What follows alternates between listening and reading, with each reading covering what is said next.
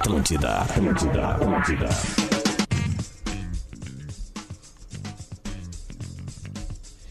Muito bom dia, muito bom dia, 11 horas e 5 minutinhos. Quinta-feira de sol em Porto Alegre, a gente abrindo os trabalhos para o Bola nas Costas, mais um Bola nas Costas em nossas vidas. E hoje está um programa muito legal, um programa diferente. Hoje já já você vai entender a razão disso tudo. Vamos dar aqui, ó, os nossos parceiros KTO. Acredite nas suas probabilidades. Acesse kto.com, pois quero saber se alguém se ferrou ontem, porque a rodada do Alemão apresentou mais uma vez algumas surpresas. Para dicas e inspirações, siga o perfil da Cerati no Instagram e gadaria.com.br. O mundo muda, o seu churrasco não. E já já tem um recadinho de um parceiro nosso que está de volta já já. Vai voltar com a gente, que é o Laboratório do Pé. É, hoje tem recadinho do Laboratório do Pé. Vamos dar bom dia então, pessoal, por favor. Leleu, Lele! Muito bom dia, rapaziada. Como é que estamos? Luciano Potter! Bom dia, boa tarde e boa Rafael noite. de Velho! Tudo bem, gurizada? Hoje para provocar o Rodrigo Adams com o Guarani de Bagé. Bom, Rodrigo Adams! pra responder a altura, tamo aí com o manto do, do, do Jaldinegro, né, cara? O glorioso Grêmio Bagé. Até o Federico pintou na área curtindo. Olha ali. Duda Garbi! Havia vai o esse homem. Bom, Esse, ele foi mais é? perspicaz é que eu nos homem? últimos tempos. Esse homem. Esse homem é, é- é o Adams, aquele ali. E aí, queridão? Ai, não tá ouvindo, né? Dá um oi pra ele, dá um oi. Fala, oi, oi galera, fala. O galera. Isso, galera. Agora, agora, fala assim, agora eu vou lá ver Léo Caminhão, vai. O véu é o leão. Então tá, dá tchau, tchau agora. Valeu. Fala assim. Ô Potter, Eu. Valeu. Potter, ontem, ontem eu- a minha filha viu a matéria do, do, do Globo Esporte, Jornal do Almoço, que aparecemos nós quatro. Quando tu apareceu, ela identificou como o pai do Federico. Ah, Toma. que Já é um novo estágio da vida, né? Isso é uma felicidade É, que eu vai, quero. Me dá um- só um minutinho que eu vou levar ele ali, porque ele tá chorando que eu não fui com ele ali. Vai tá? lá, vai lá, vai lá, vai É um lá. minutinho mesmo. Enquanto o Potter. Vai, vai, vai de boa. Enquanto o Potter vai lá organizando a sua casa, né? A gente avisa a audiência pra ficar coladinha no rádio, porque hoje a gente tem uma entrevista muito legal que o nosso nosso produtor aqui, junto comigo, a gente tá se virando pra conseguir entrevistas legais. O Rafael de Vério achou um cara e conseguiu uma belíssima entrevista pra gente hoje. Oscar Schmidt, o ídolo do basquete brasileiro, vai falar conosco, né, Divério? Como é que foi a, a função? Conta aí um pouquinho de bastidor pra gente é, conversar disso aí. Quero até aproveitar esse espaço que a gente fala, às vezes a gente critica tanto algumas pessoas que trabalham em assessorias de imprensa, né? E quero parabenizar a assessoria de imprensa que trabalha com o Oscar Schmidt pela impressionante boa vontade em nos ajudar. É, é Stephanie, o nome da, da menina, tá? Da, da assessora, não sei se é menina, se é senhora, enfim, só troquei é, e-mails. Mas eu, eu expliquei qual era o nosso programa, qual era a nossa ideia, imediatamente já disponibilizou o dia. E aí acabou sendo o dia que a gente já tinha outra entrevista marcada. Eu disse, pá, não pode ser no dia tal? Ah, pode sim, não tem problema nenhum. Nesse dia tá tranquilo também. Marcou nos dois dias, nas duas vezes que eu pedi, atendeu numa boa. E tá bem, vamos falar sobre a carreira do Oscar Schmidt, aproveitar essa onda. Acho que o, o grande seriado, é, o arremesso final, né, The Last Dance, é, ele fala até do draft de 84, que seria quando o Oscar teria, poderia ter jogado na NBA. Enfim, acho que tem muito assunto para tratar com um dos grandes ídolos do esporte brasileiro, né? Ah, mandou muito bem, cara. Veio muito em boa hora pra gente trocar uma ideia. Eu não sei se o Lele ou o Adams querem tecer algum comentário antes da gente Ah, eu vou falar deixar pra hora que o. Monsanta chegar, velho. É. Que eu, bah, eu vou dizer pra É, ti, cara, ontem eu, boa. eu mandei ali no grupo do Bola um vídeo que eu assisti do lado da, da, da, da- da minha noiva e a gente ficou emocionado, cara, que é a indução dele no Hall da Fama do basquete. E o discurso dele é assim, aquele discurso assim para ser enquadrado, sabe? É uma coisa maravilhosa, muito legal, resiliência, a dinastia que ele conseguiu montar em continuar aqui no, no nosso basquete brasileiro, a negação para NBA para poder continuar jogando na seleção, enfim, não faltam elogio e a importância da família, né? Que ele ressalta bem ali no discurso, é bem legal esse esse papo dele. É, e o, o Duda, uma, uma, uma questão que aí vocês sempre brincam comigo, brincam, mas é a grande, é uma verdade, né? Eu, como sou o mais velho do programa, é, eu, eu vivi eh, em loco. Eu tenho muitas lembranças da, da- daquela vitória no Pan-Americano. É que, na realidade, a minha geração, cara, pegou o Brasil muito forte. É, é, tendo muitas alegrias em vários esportes, né, cara? Eu, eu me lembro, além das vitórias do vôlei, eu me lembro dessa vitória marcante do, do, do basquete. A gente tava falando esses tempos aqui do, do Corinthians, da Pit Corinthians de Santa Cruz, eu lembro disso. Isso. Pô, eu lembro da seleção feminina de basquete sendo campeã na Austrália, com transmissão da, da Bandeirantes. Foi um jogo que rolou na madrugada. foi? Também? Ela não, eu não gosto Cara, da sele- eu, eu não lembro o adversário, cara, mas é que eu lembro que. Foi pô, lá dar medalha pra elas, pra, pra Hortense, pra É, Bárbara. não, não, não. Foi A algum final, pan-americano a final lá. eu lembro que foi. Não, não, a final da, da Mundial do Basquete Feminino foi na Austrália. Eu lembro disso que era porque o jogo passou na madrugada. A Band transmitiu na madrugada. Acho que até foi o Luciano do Vale mesmo que, que narrou. E eu lembro, cara, de, de até juntar uma galera na minha casa pra ver o jogo. Olha que loucura isso. Na madrugada, Posso fazer um jogo de basquete feminino. Aproveitar que o Pois Lelê não. tá falando de, de outro esporte. Desculpa, Lelê, às vezes tem esse delayzinho, então a gente. Não, vai, mas, vai. Mas, mas vai. Não, e até então, começando pelo Lelê, depois o de velho, que o Adams não tem, não tem delay, é mais fácil pra ele responder. É, vocês acham que o basquete é o segundo esporte brasileiro e se era, se perdeu pelo vôlei? Ou qual é a ordem de, de esportes que vocês colocam assim? Ah, eu, eu, eu defendo que é futebol. eh, defendo não, acredito, né, que seja futebol, voleibol e, cara, colocaria nos últimos anos, aí, nos últimos 25 anos, o tênis, velho. Eu colocaria o tênis aí pra. Porque o, o que, É, o, que o Guga, depois o Guga- dessa- É que o que o Guga fez é algo muito impactante, velho. É muito forte. Mas é que aí que o tá, Guga Das, mas é que o- botou o tênis brasileiro em outro padrão no, no momento em que o tênis era mais competitivo possível e foi se tornando ainda mais, né? Mas eu acho que é essa ordem, assim, que eu vejo. Mas eu acredito que tem gente que tem opinião diferente, né? Mas é que o, é que o Guga ele vem depois de- de- de- dessa onda que eu tô falando ali de, de, de, de quem. Porque, por exemplo, é- essa final do Mundial de Basquete Feminino, ela é 1994, eu acho. Eu acho que é 94, eu acho que é 94. Vou pesquisar 94 ou aqui, 95, tá? Pode pesquisar. Então, assim, e a gente já vinha ali da, da medalha de ouro da, da, da, da seleção de vôlei na Olimpíada de Barcelona Perfeito. que tinha sido em 92, né? Seul 88, depois 92 a a Olimpíada de Barcelona. Então é que naquela época, cara, a gente tinha além do futebol e, e- e a gente tinha o vôlei, ah, porque tinha a geração de prata antes que não não, não venceu, né? Mas foi uma geração muito marcante. Depois veio a geração 94, de né? ouro. A gente tinha o Ayrton Senna, a gente vinha do Nelson Piquet, a gente tinha a seleção de basquete masculino com os ícones como o Oscar, como, como a Mauri, eh, como. A, Ma- a Mauri não, o Amauri era do, é o do Amauri, vôlei, desculpa. pipoca. Não, Não, tinha não, esse é do basquete. É, não, cara, Amauri. é basquete. basquete. É, basquete, entendeu? É, e aí depois disso, o- depois do disso veio o Guga. O, o jogo ali do, do, É. do Oscar, esse que ele Depois cita, disso veio né, o naquele Guga. discurso.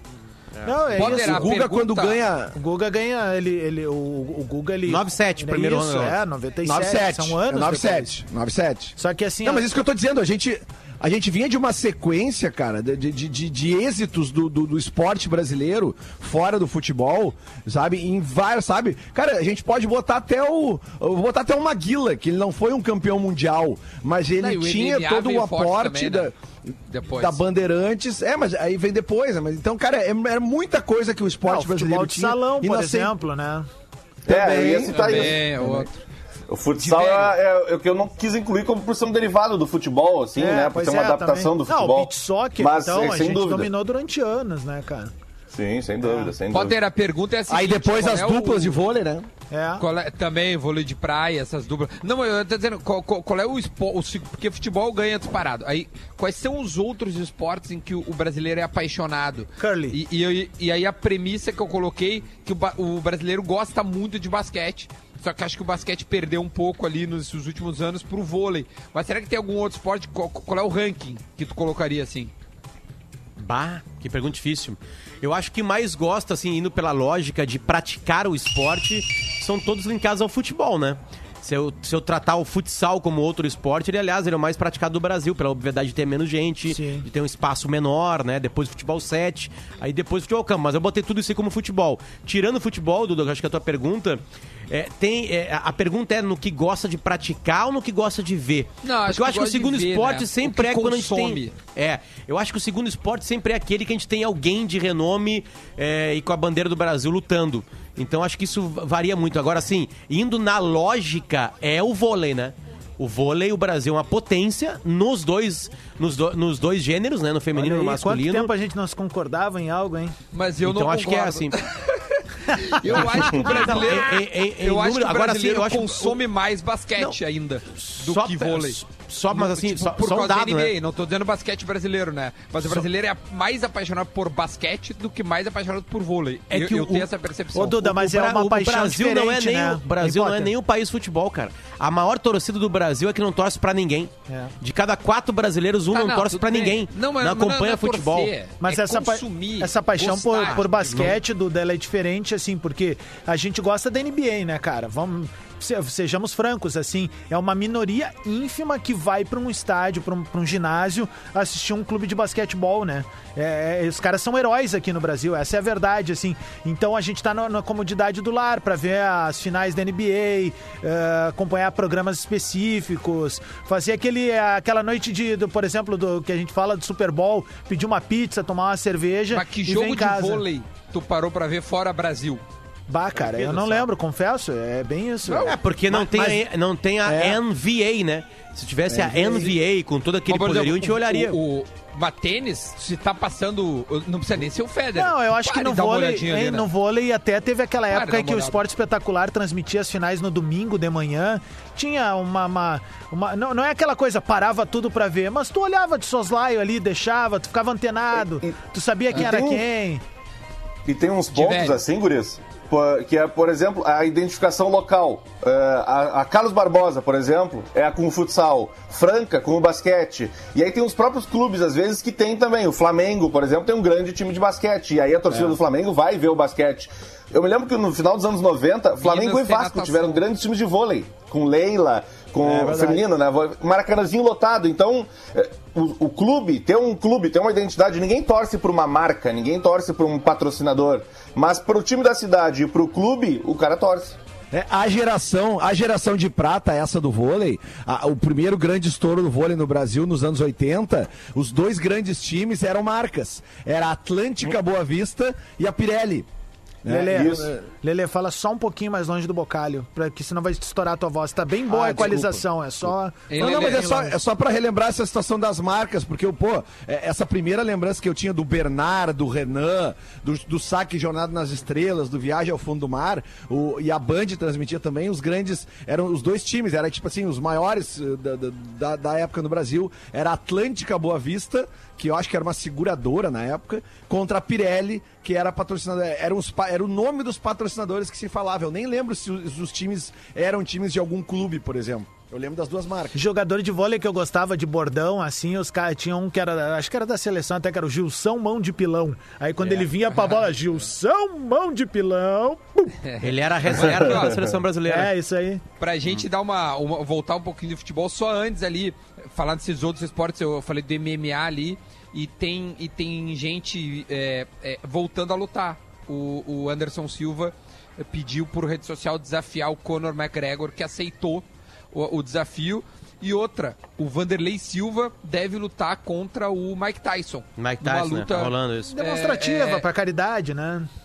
É, mas É, a porrada é vai comer, dinheiro, né? mas é, Mas- é, é uma porrada Aí, aí é que tá, cara. O Vanderlei Silva, todos os títulos, que eh, todo, toda a carreira dele se notabilizou por ser um striker, né? Um cara que vai com muitos nocautes, mas ele, por vezes, ele foi meio queixo de vidro, assim, né? Quando ele pegou caras com potência. Cara, o Tyson É se engatar uma, cena uma, velho. clássica no, é, tem uma cena clássica com o Vitor Belfort, que, que é a primeira luta dos É, dois, é, que ele atravessa início, né? o, o, É. o octógono ali. Bom, beleza, vamos falar um pouquinho de futebol antes da gente é, ir pro intervalo para falar com o Oscar, porque daí a gente consegue trocar uma ideia sobre basquete que, pelo jeito, todo mundo tá bem ansioso para fazer essa, essa entrevista. É, Divério, alguma novidade em relação a- ao, ao, ao Grêmio, a Inter, a, a negócios? O Inter renovou ali com, com alguns jogadores, né? Já pensando em estender a sua temporada. E o negócio do Everton parece que não andou muito. É, é a recuada estratégica, aquela, né, Duda? Aquela recuada estratégica que faz parte de todas as negociações quando uma parte quer pagar um pouco, um, um valor, e a outra parte que quer receber, quer receber muito mais. Então eles fazem essa recuada, é, aparecem outros nomes interessados, enfim, faz parte de uma negociação, a gente está acostumado. Só quero chamar a atenção, só fazer uma propagandinha aqui.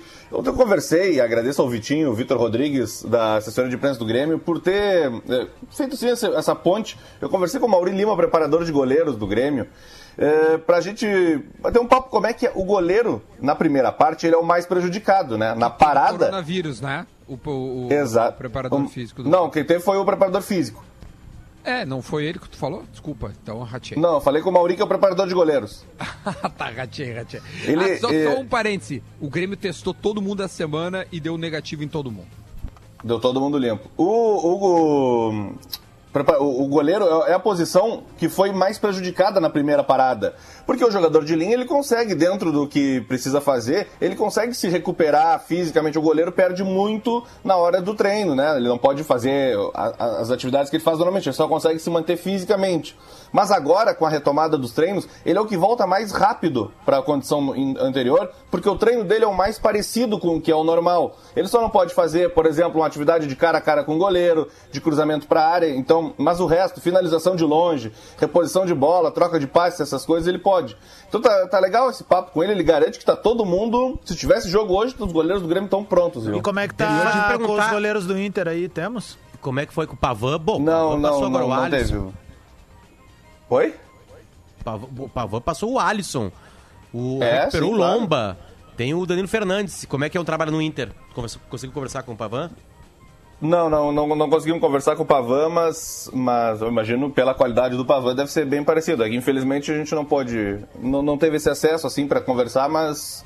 Mas eu imagino que seja bem parecido, todo mundo sabe da qualidade que que do Pavan, teve? né? O que, que aconteceu? Não, não, o Pavan não quis? O que que eu- A equipe dele não se interessou pela, por essa reportagem, enfim, talvez estejam Pena, preparando uma pena alguma outra coisa torcedor para colorado eles. aí, que não tá conseguindo falar tipo de com o preparador. Tu tá conseguindo falar com o preparador de goleiro do Grêmio, mas não tá conseguindo falar com o preparador de goleiro do Inter, é isso? Foi, foi, foi isso. Uma pena. Alô, assessoria de imprensa colorada, por favor, vamos colaborar com bola nas costas em época de pandemia aí? Não, não só com bola nas costas, é colaborar Não, é. Com, a, com a torcida do Inter, eu acho, né? É, eu acho que. E Nesse caso aí perdeu um pouco a, a torcida do Inter, porque teria uma história pra ver como é que tá a preparação dos. O que, que os goleiros do Inter estão fazendo nesse caso. Os do Grêmio, por exemplo, aproveitam o período sem jogos para treinar mais reposição, mais lançamento, mais passe. Os do Inter também devem estar fazendo a mesma coisa. Vocês, vocês sabem que, que a gente vai viver agora, né, breve, ou não muito breve, não sei ainda, essa volta do futebol e muitas coisas vão, vão ser diferentes, né? A gente vai ver pela primeira vez os jogadores voltando a ter contato com a bola depois de dois, três meses sem um jogo, né? Óbvio que isso aí vai, vai, vai nos mostrar algumas, algumas defasais e tal. E eu tava conversando com o, com o Vacil, nosso, nosso amigo, nosso ouvinte, o Vacil, que é o fisioterapeuta do. um dos fisioterapeutas do. Zequinha. do São José. E ele me contou uma coisa que eu não tinha me dado conta, e vocês, alguém deve ter se dado conta disso. Primeira rodada da volta da Bundesliga, na primeira rodada, oito lesões. Oito jogadores Eita. se lesionando. Mas quanto que tinha antes, Lelê? Pois é, aí importante, que tá. né? Mas aí, aí que tá, cara. Antes da parada, eu- como é, quantas lesões eu- aconteceram por rodada? Porque esses Eu- da- só eu- dados são eu- importantes se a gente comparar. Não, Pois não, não é, tem nenhuma então, dúvida daqui, que é daqui a pouco a gente de pode até combinar de bater um papo com ele em algum programa desses, porque ele comentou comigo por cima e eu falei, baga, um número impressionante Vamos, realmente, vamos, né? vamos, vamos. Porque volta. Ele, ele mandou isso essa- aí também. O- Porque e- tem e esse- esse lance, né, cara? Ah, ah, ele, ele, ele mandou um dado, Lele, esse aí mesmo, que, que aumentou, ah, aumentou o número de faltas, isso aí, e de Isso. lesões, e diminuiu o número de gols. Mas acho que já meio Porque- que voltou, né? Porque vários gols. Isso, ontem. porque assim, né, Duda? A gente sempre é acostumado, ah, quando a gente comenta, por exemplo, quando o jogador fica lesio- eh, se lesiona e volta, a gente sempre fala e entende a falta do ritmo de jogo. Só que agora a gente vai vivenciar um momento em que todos os jogadores vão estar sem ritmo de jogo. A tendência é que, né, o nível técnico ele seja baixo na volta, né? Porque vai estar todo mundo voltando de uma parada que nunca teve. Três meses. É, é bastante tempo. Aliás, dessas ligas europeias, a, a, a La Liga, né, a Liga Espanhola, foi autorizada a voltar a partir do dia 8, só que dia 8 é uma segunda-feira. Então não se sabe se volta já no dia 8 ou vai dar mais um pouquinho, mas a partir do dia 8 tá liberado na Espanha. É, a Premier League faltam alguns detalhes também, deve ser metade de junho. A Comebol Né? trabalhando com setembro, né, para uma retomada. É, a, Comebol, por mais que ela fale, eu não acredito. Eu também não meu, acredito, é, acho, Se envolve muitos países, né? É o famoso É, vou porque me iludir. coisa- Uma coisa é a gente falar, como o Duda disse, né, da, da, da, pô, da, da- da, Itália, da, da, da Alemanha. A Alemanha já voltou, mas a Itália, a, a Inglaterra. Itália, é, né, campeã Espanha. de futebol. a- não, mas eu digo certo, cara, porque a Espanha e a Inglaterra que estão nessa, nessa curva decrescente do vírus já trabalham com a volta em junho. Nós que estamos lomba acima ainda, cara, é muito difícil a gente ter uma, uma noção do que vai acontecer aqui, né? A gente tá lomba acima e é gigantesco o país, né? Sim, Mas pode ter sim. ondas É. mais tarde, né? Agora tá em tais Por isso regiões, tem que pode ter outras. regionalizar, né, Potter? Porque aqui em Porto É, Alegre. mas o Brasileirão pode não é, pensar- né? Não, não, o Brasileirão não é. Nem Libertadores, é. Eu tô com medo É. que. Cara, eu acho que, não- sei lá, eu, eu tô cada vez mais descrente, na verdade. É óbvio que a gente tá no dia 28 de maio. Vamos dizer que a gente tá em junho, tá? Já começando junho. Sim. Tem um tempo ainda pra alguma, algum tipo de organização, mas eu lembro que o Gabardo falando aqui que a Libertadores pensava numa volta por outubro, novembro. É, falta, é, hoje a informação do, do Globoesporte.com ali na capa é setembro, né? Pra uma retomada. E aí o seguinte. mas de cara, Libertadores ou de Brasileirão? de- não, a Comebol fala em retomada, né? Daí é- isso é muito, uh, muito amplo Vago. e vago, é. E, é que cara, eles não sabem, né, Gadas? Não adianta tu chegar e perguntar pra Claro. presidência da Comebol, Não, tá e aí, quando que é que vai voltar? A resposta dele é assim, ó, não sei. É isso aí. Ô meu, e ho- hoje faltam 217 dias para acabar o ano, ou seja, tem um tempo ainda, mas só que é o seguinte, a gente tá falando de todas as competições paralisadas, de um calendário muito justo, já era justo, inchado. Então, tipo, cara, eu, eu acho que vai começar a abrir a carta, as, sabe a porta dos desesperados do Serginho Malandro? Sim. É, o- é o que vai acontecer agora, velho, de verdade, assim, porque não, meu, o quadro, o quadro, é, o quadro é perigoso, cara. Essa é a verdade. A gente tá num momento assim que a, a curva subiu, sabe? O número, a gente passou dos 25 mil, ou seja, bicho. Pensar em retomar. Bom, pra ter uma ideia, eu vi uma postagem da Rodaica ontem falando sobre a retomada dos parques em Orlando, né? A partir de julho agora. Eu embarcaria dia 18 de julho pra Orlando e a retomada tá- vai ser a partir do dia 15, a, a forte, né? E, cara, estamos falando de, eh, de, de um lugar eh, especializado em receber pessoas. E, meu, tão cheio de dedos para receber, assim, né?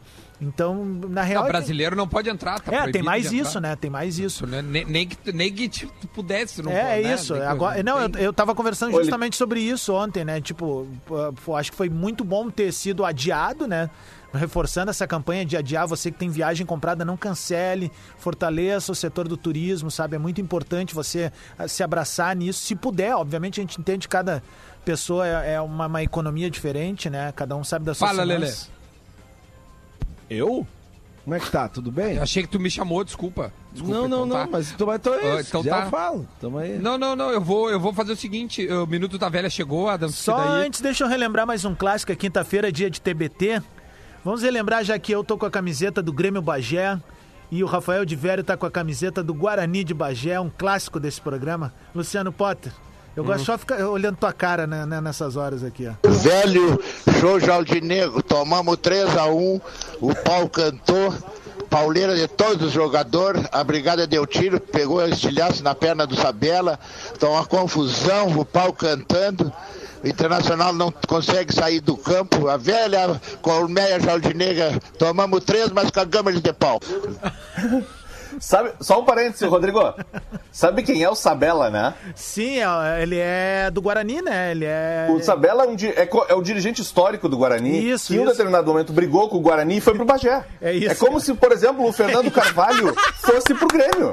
Sabe? É um troço assim, é uma coisa. Terezinha- a Terezinha Morango. Bárbara. É, é um troço inacreditável, assim. É, é um personagem folclórico do futebol do interior, o E Sabela. só pra dar o crédito dessa voz é do E depois meu, voltou pro Guarani, tá? do meu O que, que aconteceu com o Sabela, desculpa? tomou Na- um na- tiro na perna.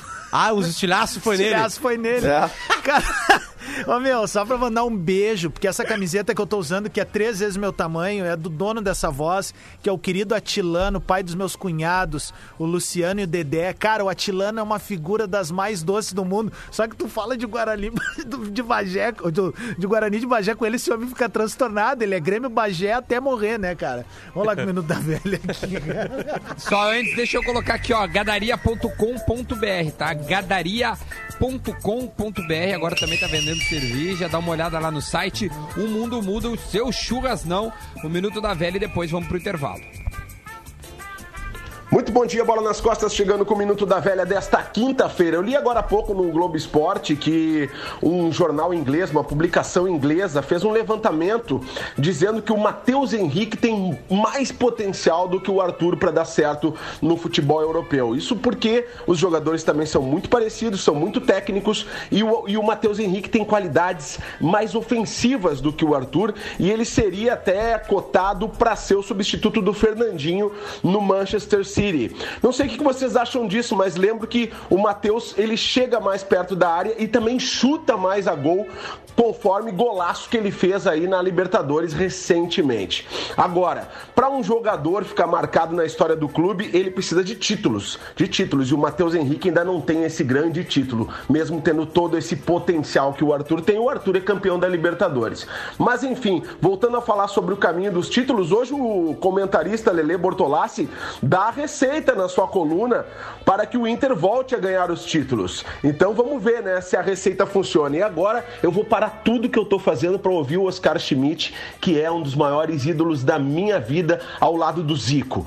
Quero ouvir esse cara, o Mão Santa, que me deu tantas alegrias naquele, naquele Pan-Americano de Indianápolis em 1987. Eu queria continuar falando, mas eu tenho só um minuto. Um beijo para vocês, já estourei. Boa entrevista. Atlântida, Atlântida, a rádio do planeta. Chegou a hora de conquistar a casa dos seus sonhos. No primeiro salão online de imóveis prontos para morar da Rede Lopes, você encontrará as melhores casas e apartamentos com as mais belas vistas da cidade, localização e ainda infraestrutura de cinema. E o melhor, tudo isso com aquele desconto imperdível e a menor taxa de juros da história. Não perca a oportunidade. Venha conquistar seu sonho com a gente. Conheça todas as ofertas em salãors.lopes.com.br. Oferecimento Rede Lopes e Imobiliárias Integrantes, Ducati, Lopes e Itaplan.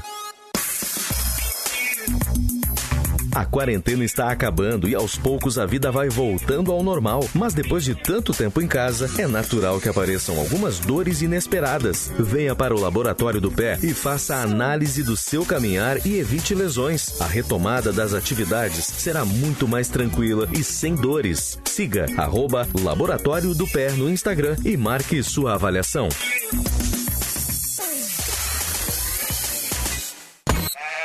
Ah, o quê? Ah, Atlântida. Nós do Carrefour estamos ao seu lado para garantir que você possa continuar abastecendo a sua casa. Por isso, fomos o primeiro varejista do Brasil a aceitar o auxílio emergencial como forma de pagamento em lojas físicas. É simples. Baixe o aplicativo Internet Banking da Caixa ou Caixa Tem e ative seu cartão de débito virtual. Não se esqueça de avisar ao operador antes de registrar suas compras. Carrefour, estamos aqui por você. Aqui na Gadaria é você quem faz o seu pedido. Mas hoje nós também gostaríamos de fazer. Vamos mudar nossos hábitos. Fique em casa e mantenha-se seguro. Faça seu churrasco, cuide de você e da sua família. O que não vai mudar é a maneira de pedir Gadaria. Peça pelo site e receba em casa o melhor das carnes nobres. Acesse gadaria.com.br e no Instagram, arroba Gadaria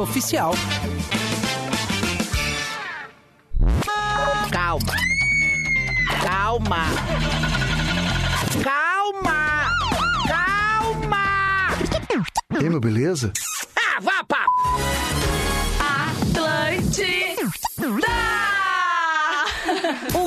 Inteiro está passando por um momento muito difícil. Cada vez mais devemos redobrar nossos cuidados com a higiene e ficar em casa. A Cerati tem uma linha completa de produtos que pode deixar este momento em casa muito mais gostoso. Dá para fazer tábua de frios pro happy hour virtual com os amigos, sanduíche para acompanhar a live animada do dia e muito mais. Siga o perfil oficial da Cerati no Instagram para novas ideias e inspirações. Cerati, seu paladar reconhece.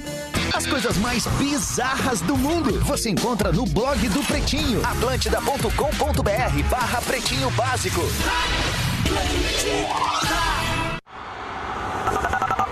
Atlântida, Atlântida, Atlântida. Estamos de volta com o Bola nas Costas para KTO. Acredite nas suas probabilidades. Acesse kto.com para dicas e inspirações. Siga o perfil da Cerati no Instagram, gadaria.com.br. Coloca a trilha de recado para mim, Adams, por gentileza, para eu dar esse recado aqui, ó, dos nossos parceiros do Laboratório do Pé. Aos poucos a vida vai retomando ao seu passo. E o Laboratório do Pé é parceiro ideal para isso. Inclusive, eh, eu já fiz né, o meu exame, o Duda aqui, quem está falando, fez o exame. Aliás, hoje, ontem dei uma corridinha. Tudo belezinha, tudo belezinha. E renovei as minhas palmilhas computadorizadas. Eu vou ali no Jefferson apenas pegar, né? Falei com o especialista Jefferson, eu, laboratório do pé. Ele vai me dar 25% de desconto na avaliação. Não é só para mim, é para todo mundo. Quem ligar e dizer que é o ouvinte do Bola vai ganhar o mesmo desconto. 25%. Olha isso, cara. 25% de desconto na avaliação se você ligar lá e disser, ó, sou ouvinte do Bola.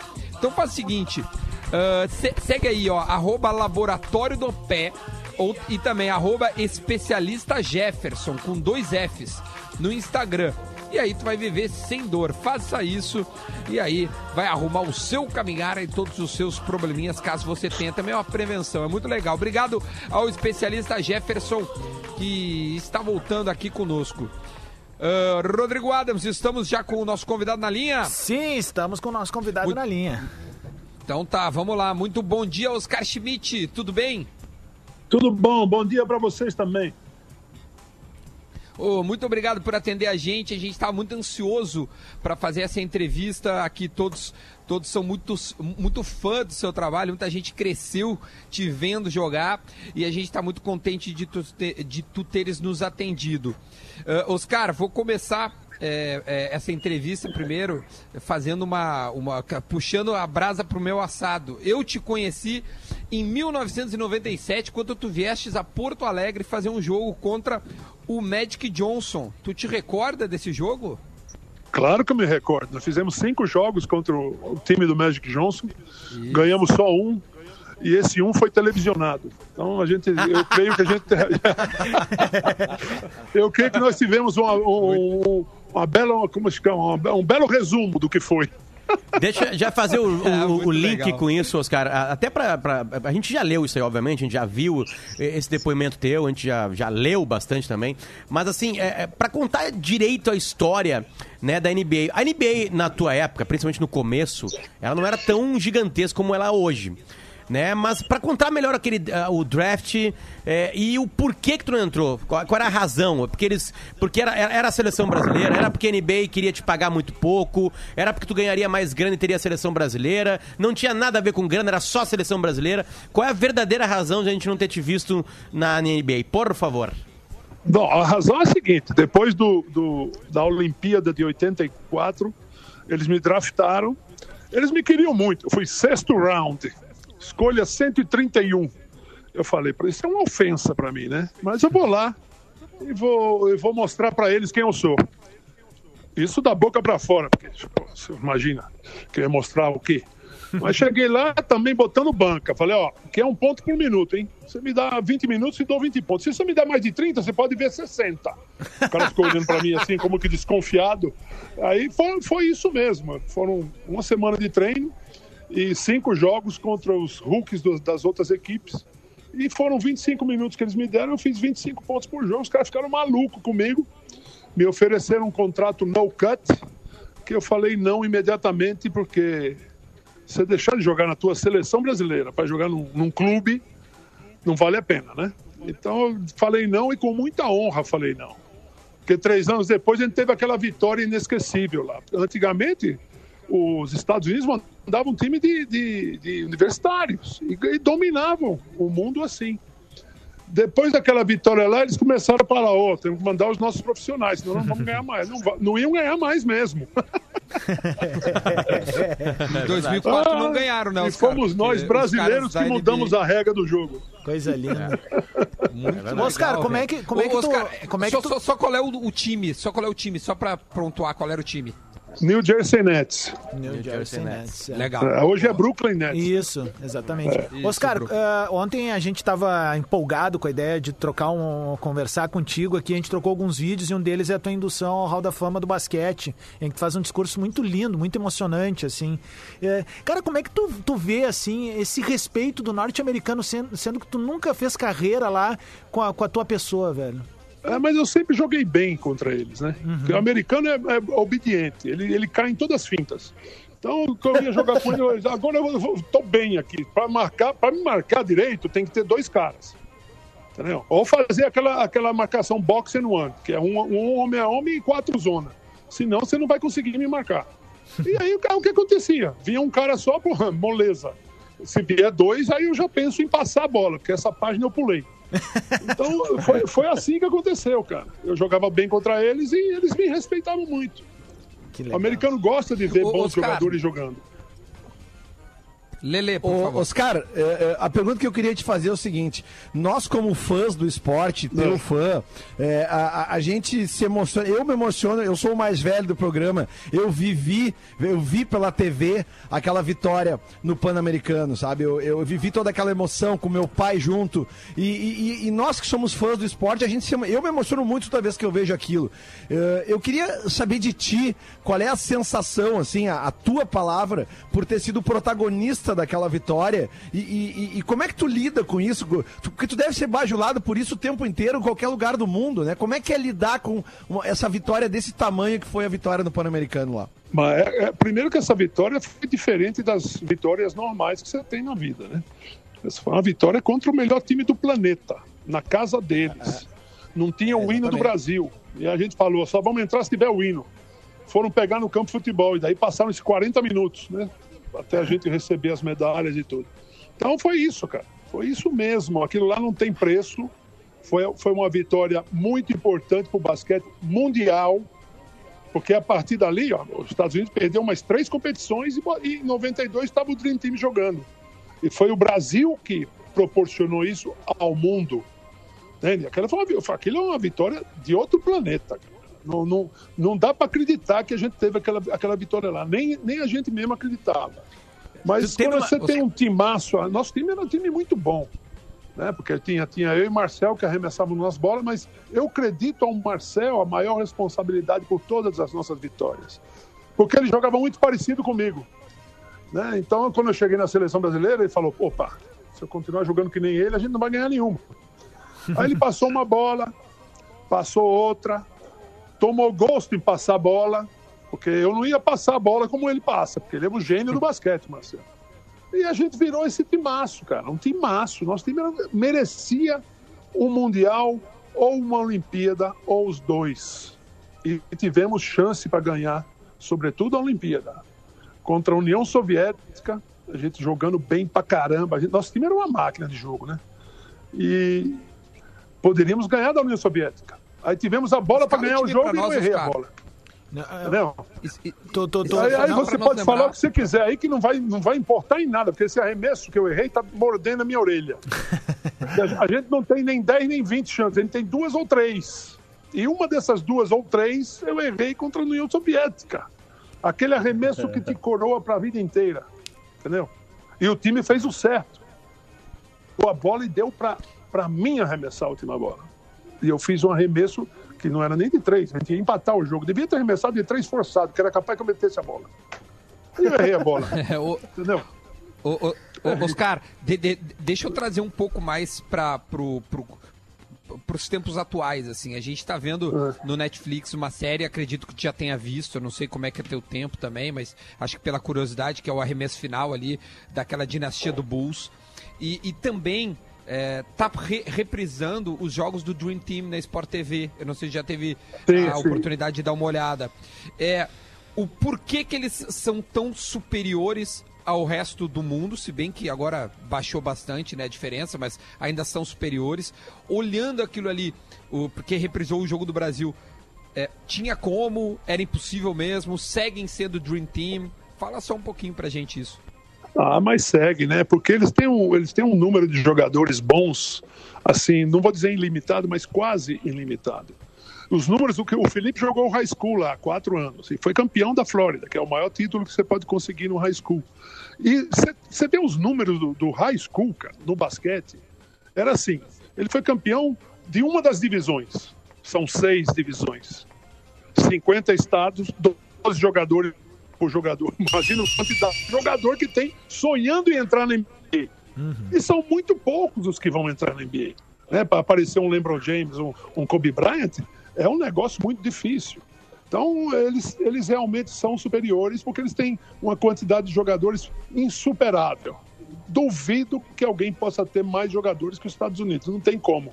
Então, eles, eles desse monte de jogadores, eles pegam alguns e fazem essa liga maravilhosa que é a NBA, né? Mas não é seleção de nenhum país, é só um campeonato de clubes. Por isso que eu recusei jogar lá. Oscar, e, a- e trazendo pro, pro Brasil aqui, ah, o, o basquete atual, né? Ah, porque a gente, principalmente, repito aqui, como eu sou um pouco mais velho que os guris do programa, eu vivi toda aquela fase ali que tu falou, tu, a Mauri, ah, Guerrinha, Ari Vidal, todos esses ícones aí. Mas eu. E o, e o- e o- basquete brasileiro de lá pra cá, até chegar ao estágio que tá hoje? O que, que o Oscar tem a dizer pra gente sobre isso? Bom, eu tenho a dizer que, infelizmente, a gente não teve a renovação necessária. Infelizmente. Porque eu torço muito para a seleção brasileira. É, aquele negócio, ah, o Oscar tá aí, ele vai torcer contra. Mentira, eu vou torcer a favor sempre. né? Não, não tenho esse, esse negócio aí, que é, é muito pequeno você ser invejoso. É pequeno demais. Entendeu? Então eu gostaria muito de ver o Brasil brilhar novamente, mas tem coisas que, por exemplo, não- o, o técnico não ensina. Sobretudo quando estava esse tal de Manhano aí, que tem um currículo tremendo, e a única coisa boa que ele fez no Brasil foi classificar o Brasil para a Olimpíada, porque a gente vinha de três Olimpíadas sem, sem classificar. Então, o, o- que eu acho é que não teve renovação necessária. E, o- e tem coisas que o técnico não, não- não, tem que ensinar. Você está ganhando dois pontos, faltam menos de 20 segundos, meu amigo, você tem que fazer a falta. Aí você não faz a falta. A gente estava ganhando três pontos, você não faz a falta. Aí quem arremessa a bola? O Nocione, que vinha arrebentando com o jogo. E a Argentina ganhou do Brasil. Entendeu? Esse tipo de coisa irrita quem conhece basquete. Você está com três pontos, menos de 24 segundos, faz a falta. Manda o cara pro lance livre. Aí você vai, vai man- man- manter a bola, ele- porque eles vão fazer a falta também. Você tem que se levar a bola rápido. Esse tipo de coisa, o técnico não precisa mandar. Não precisa nem explicar. O jogador tem que saber isso. E o time todo do Brasil. Estou falando da Olimpíada aqui no Brasil. Tá ganhando de três pontos, rapaz. E perde o jogo. Você tá de brincadeira comigo, né? Ave Maria, eu vou te falar. Eu lembro de onde eu tava vendo essa partida de. Pois tão é, irritado é irritante isso. É, é verdade. Entendeu? Agora, É verdade. hoje, nós temos vários jogadores jogando na NBA. Mas não quer dizer que todo jogador que joga lá é bom. Entendeu? Tá cheio de jogador. Pra você ter uma ideia, o, o- falando daquele vídeo lá, que pra mim tem muita fofoca no vídeo, diminui muito os, os jogadores que jogaram naquele time legendário do, do Chicago Bulls. O Chicago Bulls foi campeão com o Luke Longley de pivô. Jogador da Austrália. Foi campeão com Bill Wellington de pivô. O que, que é isso, cara? Entendeu? Então, ali era, era o Michael Jordan e o Scott Pippen e um chutador sempre tinha o Steve Kerr, depois o Paxson, esses caras. Porque quem, quem fazia o jogo era o Michael Jordan. E o Scott Pippen marcando, tive a honra de ser- ter sido marcado por ele duas vezes. Entendeu? E ele, depois do, do jogo, ainda falou pro João "Ô, eu tive trabalho aqui, ninguém me pergunta, mas eu tive trabalho. Como foi, Oscar, enfrentar o Michael Jordan? Como, qu- quanto ele é diferente do resto daquela geração? Ah, ele é diferente como é o Kobe Bryant, como é o LeBron James, o Magic Johnson. O, porra, o melhor de todos é um jogador que, branco, que não sabia correr, não sabia pular e jogava melhor que todo mundo. O senhor Larry Bird. Negócio de outro planeta o Larry Bird jogando. Você vê um vídeo do Larry Bird, você acha que basquete é fácil. E ele fazia o difícil parecer fácil. Essa é a maior qualidade que os bons jogadores têm. Fazer o difícil parecer fácil.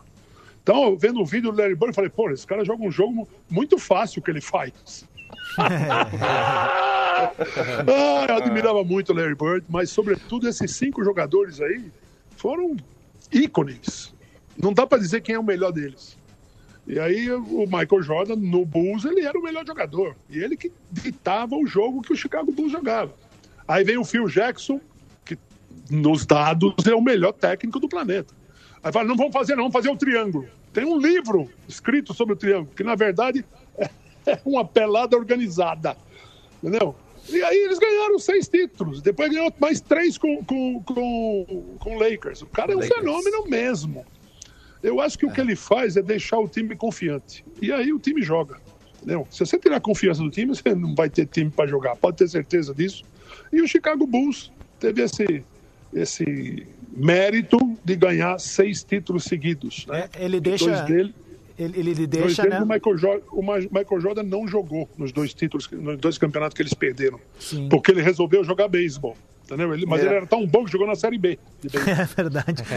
É, é isso, os cara- é, o, Phil, o Phil Jackson, o Phil Jackson até Aí comenta. ele voltou a ganhar mais três títulos. Fica no basquete, rapaz. Vai jogar beisebol, tá maluco? Que absurdo. A gente vê cada coisa que eu vou falar. O Michael Jordan parou de jogar na NBA, onde ele era o melhor disparado, pra jogar beisebol. Você tá de brincadeira, né? Na Série B. Ô, Oscar, Na Série tem, B tem, ainda. tem algo no basquete que é a última bola.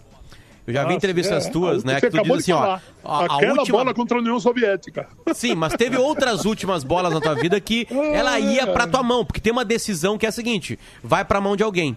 Eu acabei de ver ontem o sexto episódio, ou o sétimo episódio da série, e o Scott Pippen fica puto porque uma bola ia pro, pro, pro Sérvio lá, pro. Kukoc. Kukoc, Tony Ku- Kukoc. É, pro Kukoc, né? E aí o Kukoc acerta a bola, diz passagem. A bola vai pra ele e ele acerta, pressionado, ele vai lá e acerta a bola. É, é, como é que era resolvido isso? Tipo assim, quantas vezes tu ficou puto da a última bola não ser tua? É, é- é natural que a bola fosse pro Oscar? É, essa hierarquia é tipo a do pênalti no futebol, pra fazer uma metáfora? Como é que Sem é essa dúvida. última bola? É isso mesmo, é isso aí mesmo. Mas nosso time tinha dois jogadores assim que, pô, a gente queria a última bola. Né? Não é aquele cara que fica escondido, não sai no bloqueio porque ele arrisca pegar a bola. Não, a gente queria a última bola. E a- a- as últimas bolas iam quase sempre para mim e para o Marcel. E a gente tinha a capacidade de meter a última bola. Não é tão simples meter a última bola, hein? Não é simples. Todo mundo fala, ah, mas você, você parece mão santa. Não tem nada de santo, é mão treinada. Minha mão é treinada.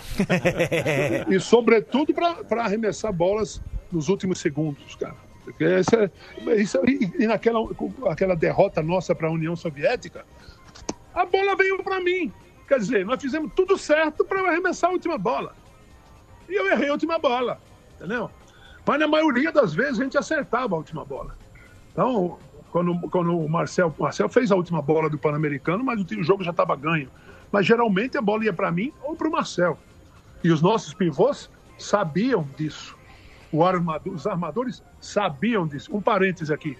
O Cadum foi o melhor armador que eu já joguei a favor. Disparado, hein? Porque ele tinha dois metros, batia pra caramba e fazia a bola chegar onde ele queria. Esse é um detalhe que pouca gente sabe. Então, o- o- o- nós tínhamos um time assim, um time, de- um time de craques, e tinha o Oscar e o Marcel que decidiam as bolas. Entendeu? Não é à toa que nesse Pan-Americano aí, no segundo tempo, nós fizemos quase todos, só não fizemos quatro pontos, que foi dedicado um a dois pontos ao Israel e dois pontos ao Gerson. O resto foi eu e o Marcel que fizemos no segundo tempo. Nosso time era assim. E teve um gênio do basquete, o senhor Ari Vidal, É isso que eu ia te perguntar. quando, quando começou a linha de três, ele chamou eu e o Marcel e mostrou a linha pra gente. Você sabe pra que que serve essa linha? Foi feita pra vocês. Podem chutar tudo que eu garanto. Dá uma olhada. O técnico do time falando isso pra você, meu amigo. Aí, com isso, o nosso time arrebentou de ganhar jogo. Viramos um, um time quase imbatível, né? porque de imbatível ninguém tem nada. E só perdemos a- o jogo para Espanha, que nos proporcionou jogar contra a União Soviética, em vez de jogar contra a Austrália, que era um ótimo time, mas não era a União Soviética, meu amigo. A União Soviética ganhou a Olimpíada. E aí, aí era isso. A gente, a gente tinha essa capacidade de, de mudar jogo. Era um negócio. A gente era um negócio. Sabones. Oi? Sabones. Porra, eu jogava os Sabones naquele time. E fora os outros jogadores lituanos, que são inimigos Eu da tive um Rússia, mas cachorro, jogavam no- Oscar. Eu tive um Eu cachorro no- chamado Sabones. É. E o Israel naquele dia matou o Sabones. O Sabones fez quatro pontos, só que dois dos quatro foi a bola que passou na frente. Oscar, Depois eu tive a bola pra, tu falou- pra- pra tentar, tentar ganhar o jogo. Tu, fal... não consegui. tu falou do Arividal, assim, o Arividal, além de ser. Pô, é, até voltando no- no que- quando a gente começou a entrevista na, na tua indução ao Hall da Fama do Basquete, tu exalta muito né, a importância do Arividal. E pra nós, aqui no Rio Grande do Sul, ele é um mito, né? Porque ele pegou um time do interior aqui e nos colocou no cenário nacional. Eu queria que tu falasse dessa tua Pete relação, cara, com, com o Arividal. O Arividal era, era, era algo diferente. Entendeu? Ele, ele não mandava recado, ele ia lá falar com você. É, eu já tinha parado de jogar na seleção, ele foi na Espanha. Passou uma semana na minha casa, tentando me convencer a voltar a jogar. Daí eu falei, ah, mas sozinho eu não vou aguentar essa parada. Nós temos que levar alguns jogadores daquele time lá. Aí ele falou, ah, mas assim você está me complicando. Eu falei, porra, mas então, você me quer no time? Se você quiser no, no- no time, tem que ser assim. O detalhe é que eu joguei cinco Olimpíadas e, e tinha pré-olímpico nas cinco. Então, eu, eu falei, tá bom. Aí eu aceitei, tava o Israel, tava o Mauri, já, já, ele já tinha provado guerrinha antes e não deu certo. Mas com o Mauri e o Israel e eu, porra, já era 60% do time. E aí deu certo, nós classificamos para a Olimpíada. Vamos para a Olimpíada. Pena que ele não levou o, o, o e o Israel, ele cortou os dois. E se não fosse minha quinta Olimpíada, eu também não ia. Entendeu? Eu só fui porque era minha, fui egoísta de ir naquela Olimpíada, porque era minha, minha quinta Olimpíada e eu ia bater um recorde aí que só tinha um, um porto-riquenho que tinha jogado na época as cinco Olimpíadas e eu fui para fazer a quinta Olimpíada. Mas nós classificamos para a Olimpíada. O Arividal era esse tipo de cara, um gênio, um gênio. Vocês sabem porque ele, ele, ele treinou aí muitos anos. E outro detalhe é que o Corinthians de São Paulo ganhou a final com o Pits Corinthians, né? Detalhe, ganhamos, tre- ganhamos 3 a 1 Verdade. Sim, em outros anos. Aí ele olhava pra mim e falava, puta merda, porque ele me queria lá também, né? Aí, e era Santa Cruz, né? Não tinha- era um lugar bastante longe, fez um timaço. Ele tinha o dom também de escolher os jogadores assim que jogam nas posições, porque o basquete, quem tem que ficar com a bola são os jogadores externos. O pivô, o ala pivô, tem que trombar lá embaixo, meu amigo. Fazer bloqueio e dar toco. Esse é que é o papel principal dos pivôs. Não, é todo mundo que vai ter o carinha do Jabbar. Não vai ter. Entendeu? E o tempo dos jogadores, aqueles, aquelas montanhas, também acabou. Hoje o pivô tem que ser ágil, tem que correr junto com o time. Entendeu? Então, essa é a mudança que o basquete vai proporcionando ano a ano. Então, hoje, o basquete é muito mais rápido. E o pivô tem que ser rápido, senão ele não chega em nenhum ataque. Oscar, Entendeu? quando tu começou a jogar, tu pulava pra arremessar já? Já era uma, essa mudança já havia acontecido? Não, já havia. Já havia, eu pulava também, mas eu era pivô, pô. E aí eu já treinava. O que eu treinava, o que eu treinava no meu fim da carreira, eu já treinava com 13 anos. Entendeu? Já, eu ia passar o dia do clube treinando. Então, o, o- e o- a história do que eu, quando eu comecei a jogar foi, foi muito interessante, porque meu professor de educação física do Salesiano era o mesmo técnico da unidade de vizinhança. E um dia ele falou para mim, Oscar, você podia ir lá na unidade, né, ver se você gosta de basquete, sou técnico lá. Eu falei, pô, você é o técnico lá, então eu vou. Eu fui. O técnico da minha categoria era um cara que fazia uns exercícios diferentes. Ele botava assim uma fileira de pedrinha no chão, eu tinha que driblando a bola com a mão e pegando a pedrinha com a outra. Imagina que isso para um jogador que era totalmente desengonçado como eu era, era um terror aquilo lá. Depois ele mudava. Ele botava umas cadeiras com as cordinhas amarradas nas cadeiras que eu tinha que driblando, passando por cima e passando por baixo daquela, daquela, daquela cordinha. Um dia eu estava arremessando a bola e falei, Oscar, para, você está você tá enxergando a cesta? Aí eu olhei de lado e falei, não. Bota a bola pra cima. Pô, agora eu tô enxergando. Arremessa assim.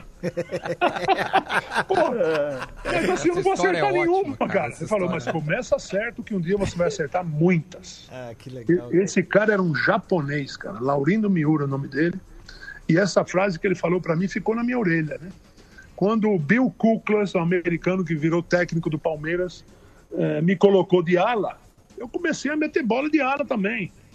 E aí meu, meu basquete arrebentou, porque eu era pivô, sabia jogar de costa para cesta, e depois no Palmeiras comecei a jogar de frente para cesta. Então não tinha marcação para mim. Vinha o jogador pequeno me marcar, eu ia lá para baixo, pegava a bola, virava e pum, de tabela. E, o, o grandão vinha me marcar, eu ia lá para fora e eu era mais ágil que os grandão e passava por eles e eu, ou, ou fazia a cesta ou dava o passe. Raramente eu dava o passe, mas eu dava o passe de vez em quando. Então, minha carreira foi, foi assim, foi uma carreira de sonho, porque eu tive pessoas certas nos momentos certos, né? Com 15 anos eu estava jogando já na seleção juvenil brasileira e com 16 anos eu fiz dois jogos na seleção adulta do Brasil. Né? Depois machuquei, passei um ano sem jogar e foi quando eu, descobri a pessoa mais importante da minha vida, que, é, que foi a minha namorada e minha mulher, né? Estamos juntos até hoje, com 17 anos a gente começou a namorar, porque esse negócio que fala aqui, ó, mulher, mulher e homem, não, dá, claro que dá certo, imagina, basta ser bonitinho os dois. Mas, cara, a gente queria ficar conversando contigo, mas a gente chegou, cara. A gente precisa entregar aí, ó, o sinal meio-dia. Então vai, Obrigado então vai, pela então tua simpatia, tá? Pela, pela, pelo teu tempo aí conosco. Muito. Foi muito legal, velho. De verdade. A gente ficou muito Opa, contente, batendo tá? palma, obrigado, Tô obrigado. emocionado, cara. Um dos maiores dias da minha vida aqui hoje, de verdade.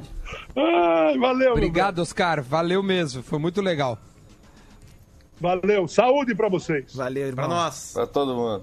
Ah, gurizada, eu acho que a gente. Muito bom. Oscar Schmidt Passou uma conosco. linha. Parabéns ao de velho, Amanhã né? o Guga, depois Parabéns de amanhã o, o, o, o Pelé. Né? O Anderson e vão Silva, trazer do, o e vão trazer do além, mais? vão trazer do além o Senna. Não consegui falar com lá com o céu. um- Bernardinho. Bernardinho Olha dá pra só, conseguir, hein?